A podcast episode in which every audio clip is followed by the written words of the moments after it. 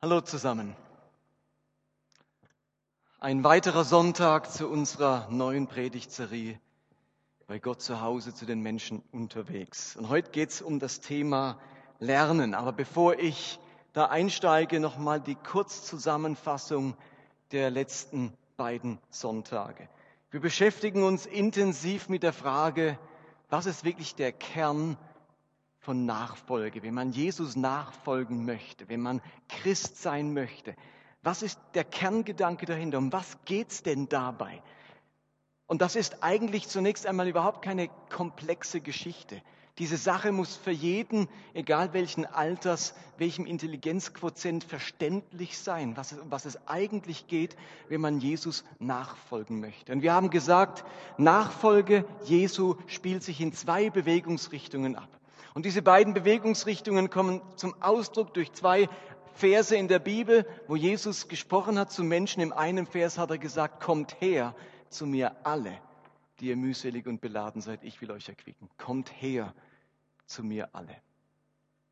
Die eine Bewegungsrichtung in der Nachfolge heißt, ich mache mich auf den Weg zu Jesus. Ich suche seine Nähe, seine Gegenwart. Ich möchte nah bei diesem Jesus sein. Ich möchte ihn erleben, erfahren. Ich möchte, dass er zu mir spricht und dass er mein Leben verändert, dass er mein Leben heilt. Nahe bei Jesus. Kommt her zu mir. Das ist die eine Bewegungsrichtung, in der sich unser Leben als Jünger Jesu immer wieder befinden muss. Die andere Bewegungsrichtung stammt von dem Satz, den Jesus am Schluss zu seinen Nachfolgern gesagt hat, nämlich geht hin in alle Welt und verkündigt das Evangelium. Also jetzt nicht kommt her, sondern geht hin. Das ist die andere Richtung, in der wir unterwegs sind. Wir gehen hin zu den Menschen. Wir sollen in die Welt hineingehen. Wir sollen uns nicht abschotten von der Welt, uns irgendwie zurückziehen in eine Höhle, sondern wir sind aufgefordert, aus der Nähe mit Gott heraus hinzugehen in die Welt und Menschen zu berühren. Diese Gegenwart Gottes dann zu den Menschen zu bringen. Wir bewegen uns also zwischen dem kommt her und dem geht hin. Und wir haben das in andere Worte gepackt und gesagt, diese beiden Bewegungsrichtungen kann man noch formulieren, indem man sagt, wir sind als Christen bei Gott zu Hause, kommt her, und zu den Menschen unterwegs. Dieses geht hin. Und dann haben wir letzten Sonntag uns das erste Element von diesem bei Gott zu Hause angeschaut. Wir haben uns überlegt, was heißt das jetzt bei Gott zu Hause sein? Wie, wie sieht das konkret aus? Was passiert bei Gott zu Hause? Was spielt sich dort ab, wenn wir wirklich zu Jesus kommen? Und das steckt ja in dem Vers drin, den wir uns letztes Mal angeschaut haben. Kommt her zu mir alle, die ihr mühselig und beladen seid. Ich will euch erquicken. Das erste Element von diesem bei Gott zu Hause ist, dass ich alles, was mich belastet macht, womit ich beladen bin, bei Jesus loslassen und ablegen kann. Das ist ein unglaublicher Schatz, dass man bei diesem Jesus das Zeug los wird. Meine Sorgen, die mich plagen, die Schuld, die mich quält, die Süchte, die ich mit mir rumschleppe, die Verletzungen, die ich erlebt habe, all diese Dinge, die darf ich loslassen. Und ich sage damit nicht, die sind mir jetzt egal, sondern ich nehme sie und sage, ich lege sie in bessere Hände. Ich lasse sie los, damit Gott etwas damit machen kann. An einer Stelle sagt die Bibel, all eure Sorgen werft auf ihn, auf Gott, denn er sorgt für euch. Und dann, wenn ich loslasse, dann kann ich wieder auftanken, erfüllt werden mit neuer Kraft, mit neuer Hoffnung, mit neuer Zuversicht. Das war das erste Element. Bei Gott zu Hause darf man loslassen und auftanken. Wir kommen heute zum zweiten Element. Das passiert, wenn man bei Gott zu Hause ist. Und das nehme ich wieder aus diesem Vers, den ihr auch nochmal abgedruckt habt auf eurem Predigtzettel. Und ich wäre wieder ähm, dankbar für was zu trinken. Ich lese euch den Vers nochmal vor und ihr könnt ihn gerne mitlesen. Matthäus 11, also das Evangelium des Matthäus, Kapitel 11, 28 und 29. Kommt her zu mir, alle, die ihr mühselig und beladen seid, ich will euch erquicken. Und dann geht's weiter mit dem nächsten Vers. Nehmt auf euch mein Joch und lernt von mir. Denn ich bin sanftmütig und von Herzen demütig. So werdet ihr Ruhe finden für eure Seelen. In diesem Vers, in dem zweiten Teil, den ersten Teil haben wir ja letztes Mal angeschaut, in diesem zweiten Teil stecken drei große Aussagen, drei große Themen drin. Zum einen beschreibt Jesus sein Wesen. Und dieses Wesen wird etwas aussagen über die Familienatmosphäre bei Gott zu Hause. Dann ein zweites Element in dem Vers ist das Joch auf sich nehmen. Was bedeutet das? Und lernt von mir, von Jesus lernen. Und diese drei Dinge geht es mir in den nächsten Minuten. Also lasst uns zunächst mal uns überlegen, welche Familienatmosphäre herrscht denn bei Gott zu Hause? Ihr alle habt ja auch eine Familienatmosphäre oder ihr stammt aus einer bestimmten Familienatmosphäre. Wie ist denn bei euch die Familienatmosphäre? Locker, gelassen, angespannt, stressig, viel Streit, viel Lachen. Wie ist bei euch die Familienatmosphäre? Bei meinem Vater zu Hause war sie schwierig. Als er Kind war, hatte er einen sehr wie soll man es nennen, ein Vater, der aus der damaligen Zeit eben stammte und der mit viel Strenge und Schlägen erzogen hat. Und mein Vater stammt aus einer Familienatmosphäre, wo man mit viel Angst gelebt hat. Und wenn man zu spät nach Hause kam oder wenn man etwas ausgefressen hat, dann konnte es schon sein, dass der Vater dann hinter der Tür mit einem Stock oder dem Schlauch wartete und einen verdroschen hat. Das war eine Familienatmosphäre voller Angst. Ich bewundere meinen Vater dafür und schätze ihn und liebe ihn dafür, dass er gesagt hat, und so mache ich es nie. Und ich will bei uns zu Hause eine andere Familienatmosphäre. Und so hat er mich meine gesamte Kindheit und Jugend nicht ein einziges Mal geschlagen. Er sagt, das mache ich nie, was mir passiert ist. Er hätte ja auch diese Familienatmosphäre fortsetzen können und ein gewalttätiger Vater sein. Hat er nicht gemacht. Er hat etwas daraus gelernt und gesagt, die Familienatmosphäre bei uns muss anders sein. Und ich bin sehr liebevoll und ähm, mit viel Respekt und Würde zu Hause erzogen worden. Familienatmosphäre. Gleichzeitig muss ich zugeben, vielleicht kennt ihr das auch, ihr lieben Eltern. Wenn so die Kinder in der Grundschule oder auch dann in der weiterführenden Schule sind, dann hat man immer wieder zu lernen mit den Kindern, oder? Man muss sich hinsetzen und Matheaufgaben üben und Rechtschreibung und Diktat und ihnen was erklären. Hui, und da muss ich zugeben, dass ich nicht immer der sanftmütigste war. Und dass mir manchmal der Kragen geplatzt ist und dass ich dann nach dem fünften Mal erklären so die Nase voll hatte und, und warum kapierst du das nicht? Wie kann man sich so dämlich anstellen? Und dann war ich nicht der sanftmütigste und von Herzen demütigste. Dann war unsere Familienatmosphäre nicht so. Aber bei Jesus, da ist es ganz anders. Er beschreibt seinen Charakter. Ich bin.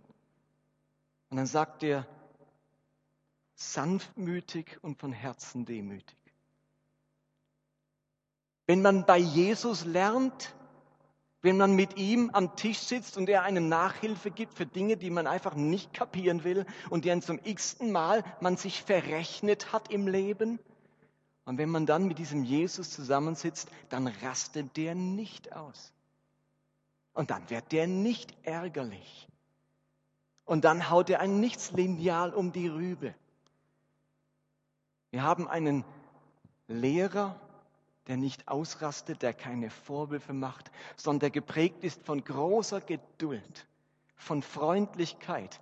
Und das ist nicht gespielt, das ist nicht Masche. Jesus sagt, er ist von Herzen sanftmütig und demütig. Das kommt ganz tief aus ihm heraus. Das ist sein Wesen zutiefst. Dieser Jesus ist von Herzen, nicht nur als Masche, als irgendwie um uns zu gewinnen und hinterher dann gib ihm. Er kann nicht anders. Er kann nicht anders als sanftmütig und demütig zu sein. Das ist sein Herzen, seine Herzensgesinnung.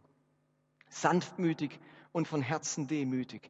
Und das Tolle ist, dass wir in Jesus immer wieder Gott und den Vater entdecken. Jesus malt uns Gott vor Augen. Wir können also sagen, was wir bei Jesus entdecken an seinem Wesen, das ist das Wesen Gottes. So ist der Vater, so ist Gott. Wunderbar sagt Paulus das im Kolosserbrief. Dort schreibt er in Kapitel 1, Vers 15, Christus ist das Ebenbild des unsichtbaren Gottes. Er war als erster vor Beginn der Schöpfung da. Jesus das Ebenbild des unsichtbaren Gottes.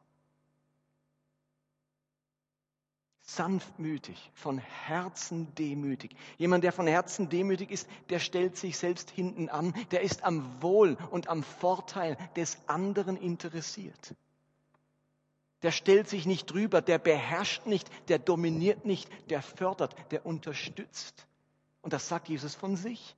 Es passt irgendwie gar nicht, dass Jesus sagt, er ist demütig, er ist der König der Welt, der Gott aller Götter, der Herr des Universums. Da passt, ich bin der Herrscher, wird passen oder ich bin der Mächtigste. Aber dieser Jesus vermittelt, er ist, er will von Herzen demütig sein. Und er sagt da Menschen gegenüber. Macht euch das immer wieder bewusst. Jesus ist auch dir gegenüber sanftmütig und von Herzen demütig. Das prägt die Familienatmosphäre bei Jesus zu Hause. Und im Hebräerbrief steht das nochmal ganz ähnlich, dass Jesus uns zeigt, wer Gott ist. Da heißt es in Kapitel 1, Vers 3, Jesus ist das vollkommene Abbild von Gottes Herrlichkeit, der unverfälschte Ausdruck seines Wesens. Jesus ist der unverfälschte Ausdruck von Gottes Wesen. Und mir geht es manchmal schon so, vielleicht euch auch, wenn ich manche Stellen im Alten Testament lese, dass mir ein Gott entgegentritt, wo ich Mühe damit habe, wo ich denke, ein Gott, der anordnet, dass alle abgeschlachtet werden, Frauen, Kinder, Schwangere, da bin ich immer wieder auch durcheinander und denke, was, wie muss ich das einordnen? Und dann hilft es mir ungemein, dass das Neue Testament, das für mich Grundlage meines Glaubens ist, mir vermittelt, Deine Vorstellung von Gott, dein Bild von Gott darf einzig und allein geprägt werden von Jesus Christus. Er ist das vollkommene Abbild, der unverfälschte Ausdruck Gottes. Und wenn ich dann über eine Stelle im Alten Testament stolpere, dann sage ich mir, halt, mein Glaube gründet auf dem Bild, das Jesus mir von Gott vermittelt hat. Daran halte ich mich fest. Und das andere verstehe ich nicht, lasse ich jetzt einfach mal stehen, lasse ich links liegen. Ich halte mich an das Bild, das Jesus offenbart hat. Und das heißt sanftmütig und von Herzen demütig. Am schönsten kommt vielleicht die Atmosphäre unseres geistlichen Zuhauses im Gleichnis vom verlorenen Sohn zum Ausdruck. Dort kommt ja wirklich einer nach Hause. Da folgt einer diesem Satz, komm her, komm zurück, nach Hause. Und dieser verlorene Sohn, der nun wirklich alles Mögliche angestellt hat und seinem Vater und seiner Familie Schande bereitet hat und alles angestellt hat, was man sich nur denken kann, der kommt jetzt nach Hause. Nach all dem Mist, den er gebaut hat, kommt er nach Hause und das erlebt er. Und dass dann Jesus in diesem Gleichnis schildert, wie er diesen Vater beschreibt, das ist wieder nichts anderes wie sanftmütig und von Herzen demütig. Er wird mit offenen Armen empfangen. Er hört keinen einzigen Vorwurf. Er wird daran gehindert, auf seine Knie zu fallen. Er wird daran gehindert, sich zu demütigen. Er wird sofort wieder an seine Sohnesrechte eingesetzt. Es wird mit ihm gefeiert und gejubelt. Ich bin so froh, dass du wieder zu Hause bist. Dieses Gleichnis bringt das wunderbar zum Ausdruck, wie es bei uns zu Hause aus, äh, zugeht, wenn wir nach Hause kommen. Und wisst ihr was? Egal, ob du schon zum x-ten Mal wieder nach Hause kommst. Vielleicht sagst du, ja, beim ersten Mal ist ja noch so sanftmütig, aber wenn ich dann das zweite Mal davon gerannt bin und wieder nach Hause komme, dann gibt's ein Donnerwetter. Glaub mir, er ist von Herzen sanftmütig. Und es hat dann keinen Sinn, dass das Neue Testament nur aus dieser Geschichte besteht. Und beim zweiten Mal heißt es, und der Sohn kam zum zweiten Mal nach Hause und sie wird wieder erzählt. Und dann heißt es, und der Sohn kam zum dritten Mal nach Hause, wird es wieder erzählt. Es langt einmal, um uns deutlich zu machen, so ist der Vater. Wenn Jesus zu Petrus sagt, oder als er gefragt wird, wie oft muss ich vergeben? Reicht siebenmal? Dann sagt er nein, immer wieder, 77 mal siebenmal, also immer wieder. Und was für Petrus gilt, wie er es machen muss, gilt für Gott noch viel mehr. Immer wieder. Aber vielleicht bist du heute Abend hier und du würdest sagen, ich bin eigentlich ein Mensch, ich habe mich noch nie auf den Weg nach Hause gemacht. Ich bin jemand, der hat die Beziehung zu Gott noch gar nicht bewusst gesucht. Für mich wäre es wie das erste Mal, dass ich mich zu Jesus in Bewegung setze. Wenn jemand das tut, wenn jemand sich entschließt, ich möchte diesem Jesus näher kommen, ich möchte mich aufmachen zu diesem Jesus, das nennt die Bibel Glauben. Glaube ich nichts anderes, wie sich in Bewegung setzen in Richtung Jesus. Das heißt, dass ich mich ihm anvertrauen möchte, dass ich ihn in mein Herz lassen möchte.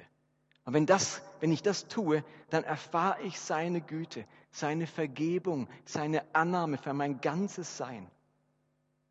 Und dieses Nachhausekommen, das geschieht natürlich nicht wirklich geografisch. Ich muss nicht irgendwo hinlaufen. Das geschieht im Herzen.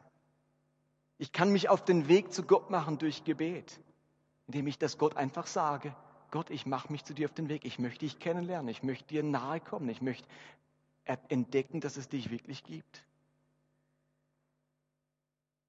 Ich kann es aber auch tun, indem ich anfange, in der Bibel zu lesen oder indem ich Teil einer christlichen Gemeinschaft werde, Teil einer Karawane, die auch unterwegs ist zu Gott und zu Jesus. Und wenn du heute Abend hier bist und sagst, ich möchte mich zum ersten Mal auf, diesen, auf diese Reise begeben und zu Jesus kommen, dann möchte ich dir Mut machen, das heute wirklich zu tun und nicht zu zögern. Und du kannst gern nach dem Gottesdienst auf mich oder jemanden vom Gebetsteam zukommen, damit wir gemeinsam diesen Schritt vollziehen können. Okay, das war das Erste. Wie ist die Familienatmosphäre, wenn man heimkommt, wenn man zu Jesus kommt? Total sanftmütig, demütig. Daheim ist es ermutigend, da rastet nicht aus, da macht keine Vorwürfe, da ist jemand ganz für mich. Und dann heißt es weiter in unserem Vers, nehmt auf euch mein Joch. Mein Joch auf mich nehmen. Was bedeutet das? Für uns relativ fremd, für die Menschen, die das damals gehört haben, sofort verständlich. Wenn man von einem Joch gesprochen hat im Kontext von Menschen und nicht von einem Stier oder einem Ochsen, wenn man also mit Menschen gesprochen hat und gesagt, ihr Menschen nehmt ein Joch, dann hat man eben nicht an das Joch des Ochsen gedacht, sondern etwas ganz anderes. Das war ein Fachausdruck zur damaligen Zeit. Menschen, die das Joch auf sich nehmen. Da war allen klar, von welchem Joch Jesus redet. Ein Jude oder jeder Jude, der geglaubt hat, hat ein Joch auf sich genommen. Und das war das Joch der Torah, das Joch des Gesetzes. Ein Jude wenn er an seinen Gott geglaubt hat, hat er das Joch der Torah auf sich genommen. Das waren die Gebote in den fünf Büchern Mose. Ihr wisst, 613 Stück an der Zahl. 356 Verbote, für jeden Tag eine sozusagen. Und der Rest waren Anordnungen, Erlaubnisse. 613 Gebote. Und dieses Joch der Gebote, das hat einen zum einen gebeugt und zum anderen aber auch Richtung gegeben, in die man sich bewegen sollte. Und wenn ein Jude, wenn Jesus von dem Joch nimmt auf mich Joch, das Joch, dann musste jeder Jude, ja, der redet davon, dass ich das Joch der Torah auf mich nehmen soll. Aber nun sagt Jesus das zu Menschen, von denen er im Satz vorher gesagt hat, ihr seid mühselig und beladen. Darum nehmt auf euch. Und jetzt kommt das alles entscheidende Wort. Mein Joch. Jesus hat nämlich erlebt, dass das Joch der Torah Menschen ungeheuer belastet, mühselig und beladen macht. Es sind Gebote und Gesetze, die der Mensch eben nicht zu halten in der Lage ist. Und er erlebt, dass dieses Joch der Torah Menschen niederdrückt und total kaputt macht und sie es nicht tragen können. Und diesen mühselig und beladenen Leuten mit einer unerträglichen Last sagt er jetzt, nehmt auf euch mein Joch. Warum? Denn im Gegensatz zum Joch der Torah ist mein Joch sanft und meine Last leicht. Das sagt in dem Vers. Das war ungeheuerlich. Da kommt einer daher und, und sagt den Juden, ihr könnt euer Joch eintauschen. Und das Joch der Torah könnt ihr ablegen und meines aufnehmen. Ungeheuerlich sowas.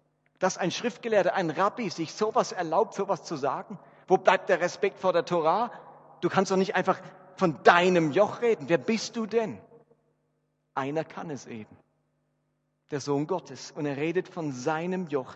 Und wenn ich also, wenn Jesus also von seinem Joch redet, dann meint er damit nicht die 613 Gebote des Gesetzes, sondern seine Gebote, seine Spielregeln, sein Set von Regeln, das er vermitteln möchte, seine Werte, seine Lebensweise. Ich könnte also sagen, das Joch Jesu auf sich zu nehmen bedeutet, sich das Regelwerk Jesu, seine Haltungen zum Leben und seine Art zu leben zu eigen zu machen. Ich versuche die Art, wie Jesus lebt, wie er mit Menschen umgegangen ist, seine Lebensphilosophie, die mache ich mir zu eigen, die lade ich mir auf, von der lasse ich mich führen. Denn Jesu Joch war anders als das Joch der Torah. Das merkt ihr an ganz vielen Stellen, wenn ihr das Evangelium liest. Ihr merkt das in Jesu Umgang mit dem Sabbat, der war anders. Jesu Umgang mit Speisen, da erklärt er plötzlich alle Speisen für rein. Und in den 613 Geboten sind zig Gebote dabei, die nur Speisegebote sind. Man merkt den Unterschied in seinem Umgang mit unreinen Menschen. Man merkt den Unterschied von seinem Joch in seinem Umgang mit den Kranken, seinem Umgang mit Sündern, seinem Umgang mit Frauen und Kindern. Zum alten Joch hat gehört, dass sich jeder männliche Gläubige an seinem Geschlechtsteil beschneiden lassen musste. Und das neue Joch, das lehrt uns, dass die wahre Beschneidung im Herzen geschieht, indem Gott unsere Herzen formt und verändert. Zum alten Joch hat gehört, dass man auf die äußere Reinheit und Einhaltung von Reinheitsgeboten achtete. Und das neue Joch lehrt uns, dass wahre Reinheit aus unserem Inneren kommt, aus meiner Haltung, und meinen Charaktereigenschaften. Zum alten Joch hat gehört, dass Frauen nicht zur Schule gehen durften und keinem Rabbi nachfolgen. Und das neue Joch lehrt, dass auch Frauen Nachfolger Jesu sein durften, auf Augenhöhe mit ihren männlichen Nachfolgern. Zum alten Joch gehörte, dass Reich sein gut und Ab sein schlecht war. Und das neue Joch lehrt uns, dass Geben besser als Nehmen ist und Reiche keinen Platz haben in Gottes neuer Welt. Zum alten Joch gehörte, hart mit Sündern umzugehen und sie dem Richter auszuliefern. Und das neue Joch lehrt uns, ein barmherziges Gericht zu halten. Und lasst mich euch fragen, welches Joch trägst du?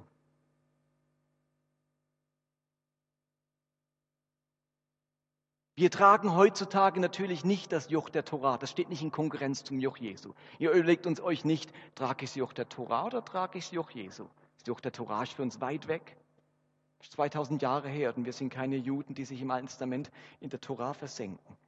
Aber ihr Lieben, wir tragen unser eigenes Joch ganz oft mit uns. Das ist das Joch unserer persönlichen Prägungen und Überzeugungen. Wir folgen mit unserem Joch ganz oft den Gesetzen der Straße, den Regeln unserer Kultur, der Haltung des Materialismus. Wir folgen den Spielregeln des Konsums oder den Werten unserer Ursprungsfamilie. Jeder von uns hat sein Joch, das er mit herumschleppt. Und uns sagt Jesus ganz genauso wie den Juden damals, nehmt auf euch mein Joch. Ihr müsst euch meine Lebensart antrainieren, meine Sicht der Dinge, meine Perspektive, meine Schwerpunkte und meine Werte. Nehmt auf euch mein Joch und nicht länger mein eigenes zu tragen, das ich so mitgebracht habe. Aber damit ich dieses Joch jetzt erlernen kann, sagt Jesus, und das ist jetzt unser dritter Punkt, etwas weiteres in dem Vers. Nehmt auf euch mein Joch und lernt von mir. Das Dritte, was wir uns also anschauen, ist Lernen. Dieses Joch, von dem ich gerade sprach, das Joch Jesus, seine Lebensart, die muss man erlernen. Die bringt man nicht einfach so mit. Die bekommt man auch nicht einfach dadurch, dass man sich irgendwann mal bekehrt hat. Das muss man richtig lernen. Ihr Lieben, Jesus nachzufolgen heißt, ständig ein Lernender zu sein sein Leben lang in die Schule Gottes zu gehen.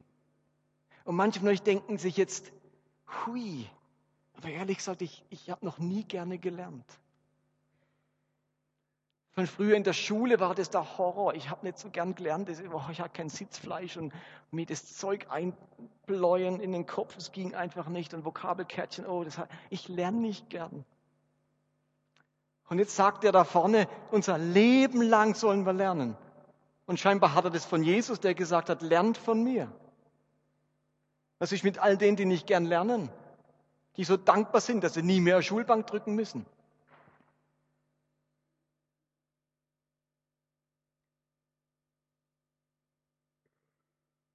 Ich glaube, es bleibt uns tatsächlich nichts anderes übrig. Aber dieses Lernen ist natürlich nicht vergleichbar wie das Bruchrechnen zu lernen oder die Zeichensetzung beim Nebensatz oder so irgendetwas. Es ist Lernen im Leben. Ich erlebe seit 30 Jahren dieses Lernen als außerordentlich spannend die Bibel zu durchforsten, die Evangelien zu lesen und diesen Jesus besser kennenzulernen, zu entdecken, wie der gelebt hat, wieder zu checken, wie er es macht mit den Menschen, wie er tickt, wie er reagiert, wie er handelt. Ich finde das außerordentlich spannend. Ich will diesen Jesus besser kennenlernen, von ihm lernen. Ich möchte lernen, auf Gott zu hören, wie der Matthias das auch am Anfang der Anbetung sagte, hinzuhören und mitzukriegen, was sagt Gott, nicht nur in der Bibel, was sagt er denn mir? Vor ein paar Monaten hatten wir schon mal eine Predigt zum Thema Lernen, wo ich gesagt habe, Gott hat für jeden von uns seinen Lehrplan. Jeder von uns kriegt seinen Lehrplan von Gott, wo er sagt, für dich ist jetzt dieses Fach wichtig. Denn dort hast du Mordsdefizite im Leben. Und für einen anderen ist jenes Fach, geistliche Fach wichtig. Denn dort hast du deine Defizite. Aber Gott will, dass wir lernen, umgestaltet werden. Das gehört zu unserem Leben. Dieser Gott sagt sich nicht, und das könnt ihr ja machen, wisst ihr was, bleibt ihr alle mal wie ihr seid, im Himmel ändern wir es dann. Könnt ihr ja machen. Und da könnt ihr weiterdenken und sagen, hui, wenn sie aber so bleiben, wie sie sind, richten sie doch rechten Schaden an. Dann hole ich sie am besten gleich zu mir. Und dann sind wir alle kurz nach der Bekehrung tot. Ist auch nicht so geschickt. Also sagt er sich, andere Idee, wir ändern sie jetzt schon. Erstens schaden sie sich selbst weniger Zweitens schaden sie den anderen weniger. Und drittens können sie mein Reich, mein Wesen, meine Art zu den Menschen bringen. Sie können Licht in der Dunkelheit sein, Trost in der Trauer, Speise beim Hunger. Und deswegen hat sich Gott gesagt, wir ändern die Nachfolger. Aber dazu müssen sie lernen. Wer sich entscheidet, einem Rabbi nachzufolgen, kommt ums Lernen nicht rum. Denn Jesus ist Meister, Rabbi, Lehrer. Lernen bei Gott zu Hause kann man auch zusammenfassen mit diesem schon vor einigen Wochen geprägten Satz. Es ist nichts anderes wie horchen und gehorchen. Lernen heißt, ich höre genau hin. Ich höre auf die Bibel, ich höre auf mein Gewissen, ich höre in Gesprächen genau hin, ich höre auf Kritik, ich höre, was sagt mir Gott? Und dann gehorche ich. Dann versuche ich das umzusetzen. Dann warte ich auf die Kraft des Heiligen Geistes und setze das um. Und ich erlebe gleichzeitig immer wieder so lernresistente Christen. Ich habe so einige bei mir auch in der Schule, richtig lernresistent. Und da gibt es welche, die sind einfach immer noch geprägt vom Joch der Torah und sind unglaublich gesetzlich. Andere sind vom Joch ihrer Kirche geprägt und ungeheuer engstirnig. Wieder andere sind vom Joch der Religiosität geprägt und man begegnet immer nur einer religiösen Maske und nicht dem, was dahinter steckt. Und manche sind vom Joch ihres alten Lebens geprägt und bringen eine ganz miese Lebenseinstellung in Gottes Wohnzimmer. Bin ich noch am Lernen? Frag dich das selbst mal. Bist du noch am Lernen? Ich erlebe immer wieder, dass Christen keine Lernenden mehr sind, sondern nur noch damit beschäftigt, das zu verteidigen, was sie einmal vor Jahrzehnten gelernt haben. Versteht ihr, was ich meine? Wir alle haben vor Jahrzehnten zum Teil schon etwas gelernt. Als wir zum Glauben kamen, vielleicht ist das schon viele Jahre her, das, was wir damals am Anfang unseres Christseins gelernt haben, damals auf dieser Konferenz, was ich dort erlebt habe, was ich da in dem Buch gelesen habe. Und das wird jetzt verteidigt gegen alles Neue, das kommt. Wisst ihr, wie mir das vorkommt? Mir kommt das vor wie ein Grundschüler, der sich weigert, Druckschrift zu lernen, weil Frau Müller hat uns Schreibschrift beigebracht. Und so bleibt's. Oder wie der Drittklässler, der sich weigert, im Kopf zu rechnen, weil rechnen tut man mit den Finger. Am Anfang muss man rechnen mit den Fingern, aber wisst ihr was? Zwei Klassen später wird es dann Zeit, dass man es im Kopf kann, ohne Finger. Und am Anfang bringt Gott uns etwas bei. Und das Dümmste, was man machen kann, ist den Rest seines Lebens verteidigen, was man damals gelernt hat. Könnte es sein, dass Gott sagt, damals war Fingerrechnen dran, jetzt ist Kopfrechnen dran. Damals hast du geschrieben Schreibschrift und jetzt Druckschrift. Gott will uns weiterführen. Und es kann sein, dass wir am Anfang was lernten, dass wir jetzt wieder anders lernen müssen, einen Schritt weitergehen müssen. Bin ich noch am Lernen? Bin ich noch wissbegierig, noch neugierig? Bin ich noch beweglich? Denn wenn ich nicht mehr beweglich bin, wisst ihr was, dann höre ich gar nicht mehr richtig hin. Wenn ich nicht lernen will, höre ich gar nicht mehr hin. Schüler, die nicht lernen wollen, die parkieren sich nur im Klassenzimmer. Aber sie hören gar nicht hin. Ihr Lieben, wir dürfen uns nicht im Reich Gottes parkieren oder in der Kirche und einfach nur sitzen sondern bin ich innerlich in Bewegung und sage, ich bin bereit zu hören, was hat Gott mir zu sagen, was ist mein nächster Schritt, meine nächste Herausforderung. Er hat mich zu so vielem eingeladen, mir so vieles geschenkt, aber jetzt will er mich auch herausfordern, einen nächsten Schritt zu gehen. Bin ich noch am Lernen? Was heißt das jetzt zum Schluss ganz praktisch? Ich möchte euch bitten, euer persönliches Joch zu überprüfen. Was für ein Joch trägst du gerade? Könnt ihr sagen, von was ist dein Leben geprägt? Wie viel hat sich inzwischen wieder eingeschlichen in dieses Joch, das du gar nicht tragen solltest und das dich in die falsche Richtung steuert? Überprüfe dein Joch. Und dann geht es darum, als nächstes wirklich eine Entscheidung zu treffen. Ich entscheide mich, ein Lernender zu bleiben und das Joch Jesu zu erlernen. Was denkt Gott? Wie sieht er die Dinge? Wie handelt er? Wie denkt er? Was sind seine Werte? Was sind seine Gebote? Das ist eine Entscheidung. Und auf Gott hören ganz praktisch, auch da kann ich euch nichts Neues bringen. Es wird weiterhin so sein, dass man am allerbesten auf Gott hört, indem man in der Bibel liest. Wir kommen nicht drum herum ums Bibellesen.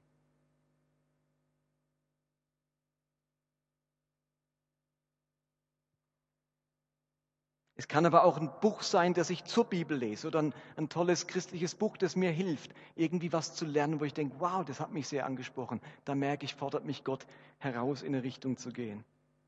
Auf Gott hören geschieht durch die Bibel, durch Literatur, aber auch durch Gebet.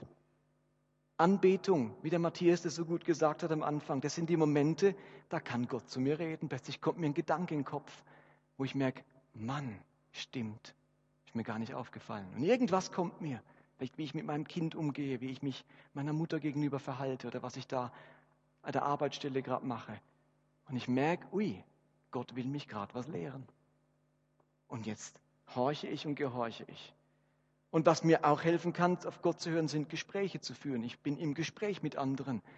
Dinge, die mich beschäftigen. Wie siehst denn du das? Hast du da einen Rat für mich? Oder ich erzähle einfach, ein anderer erzählt sich. Und im Gespräch merke ich, dass der andere ganz unbewusst ein Instrument Gottes ist, um zu mir zu reden. Und ich merke, hey, dem Gespräch habe ich was mitgenommen. Da hat Gott mich angesprochen. Und jetzt mache ich etwas daraus. Die Entscheidung müssen wir treffen. Ihr Lieben, Jüngerschaft heißt loslassen. Und es heißt lernen. Das ist so eine altbekannte Weisheit. Aber ich möchte heute Abend ganz besonders diejenigen einladen, die merken, sie sind ein bisschen lernresistent geworden. Eine neue Offenheit zu bekommen. Vor dem Gottesdienst hatte ich ein Bild von so einer großen, ja, so größere Fenster als die noch, so große Kirchenfenster. Ihr könnt gerne, die Band kann gerne kommen. Und die waren fest geschlossen. Und in dem Raum mit den geschlossenen Fenstern, da war ziemlich dicke Luft, stickige Luft. Und Gott hat das Fenster aufgemacht. Und plötzlich konnte man wieder raussehen. Man hat wieder die, die Weite gesehen und es kam frische Luft in den Raum. Und ich glaube, dass Gott heute Abend bei einigen die Fenster aufmachen möchte. Dort, wo stickige Luft herrscht, wo du mit einem alten Joch beschäftigt bist, wo du lernresistent geworden bist und in deinem eigenen Süppchen kochst und du merkst, ich sollte wieder auf eine abenteuerliche Reise gehen. Gott hat einen Wahnsinnsweg für mich. Der hat mich berufen, der will was aus meinem Leben machen, der will mich verändern. Bei ihm sind alle Dinge möglich. Ich sollte wieder in Bewegung kommen. Fenster auf, dass die Stimme Gottes und die Luft Gottes in mein Leben hineinwehen kann.